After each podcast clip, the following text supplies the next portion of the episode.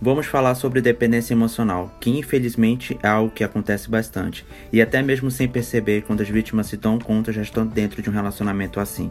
Vamos pensar um pouquinho o que é dependência emocional e como acontece. As principais características dentro dessa relação é a insegurança e o grande medo. As pessoas que agem dessa forma acabam, na verdade, afastando o companheiro.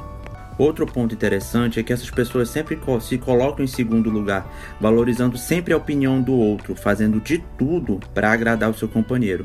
Porém, isso acaba não dando certo, causando desavenças, brigas e principalmente sofrimento.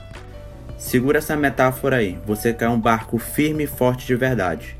Joga várias âncoras no mar, além de uma. Se uma delas se romper, você não vai perder o equilíbrio.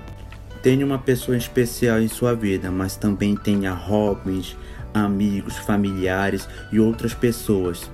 Não dependa só de uma âncora para se equilibrar na sua vida, mas que você também tenha outras coisas a se fazer, outras âncoras. Não depende de uma pessoa, depende de você. Não tem a ver de escolher a pessoa da sua vida e sim de se permitir que outras pessoas compartilhem da sua vida, que você possa viver em outras órbitas de outras pessoas, que você não dependa só de uma pessoa, mas sim de todas as pessoas que estão ao seu redor e te querem bem.